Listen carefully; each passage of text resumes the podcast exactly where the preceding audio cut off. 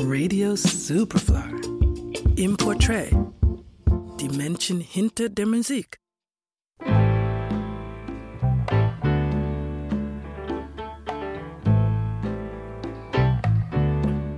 Mit 18 Mutter, mit 23 als Songwriterin eine zuverlässige Hitschmiede, mit 29 die bis dahin und für weitere 22 Jahre weltweit erfolgreichste Solokünstlerin. Was Carol King in ihren ersten 30 Jahren erfahren hat, reicht anderen für drei Leben. Heute feiert sie ihren 80. Geburtstag.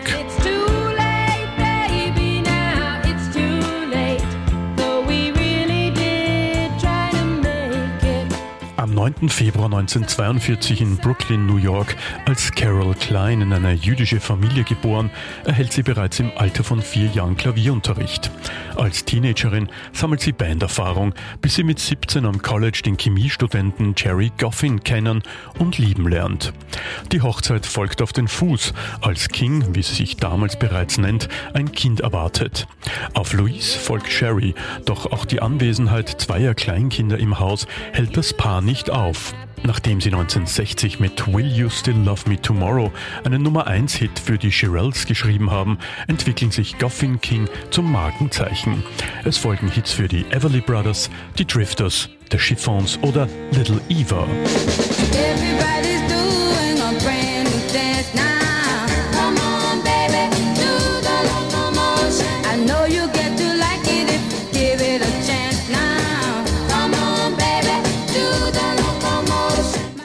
zerbricht an den zunehmenden Drogenproblemen Goffins.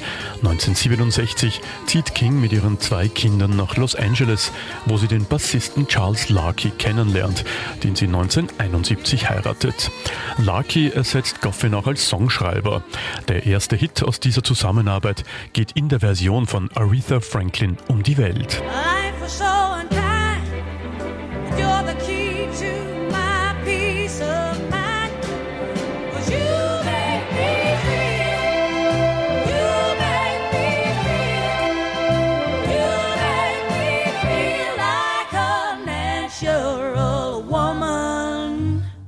Diesem Zeitpunkt will King selbst auf der Bühne stehen. Das Album Writer 1970 geht mehr oder weniger unter, doch mit ihrem Zweitling Tapestry gelingt ihr ein Jahr später eines der erfolgreichsten Alben der Popgeschichte. 15 Wochen auf Platz 1 der US-Charts und weltweit 25 Millionen verkaufte Exemplare. Außerdem erhält sie vier Grammys, darunter den für die Platte des Jahres.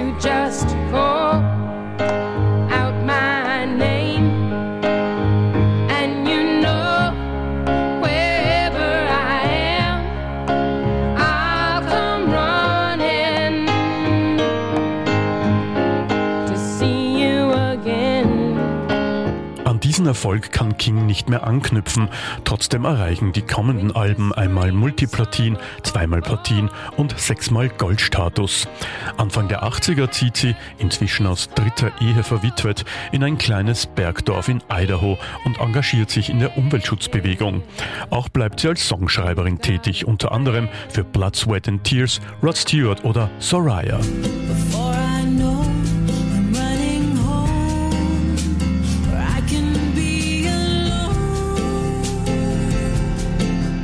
Neuen Jahrtausend veröffentlicht sie 2003 ihre Autobiografie, tourt 2007 mit Mary J. Blige und Fergie durch Japan und sammelt reihenweise Auszeichnungen für ihr Lebenswerk.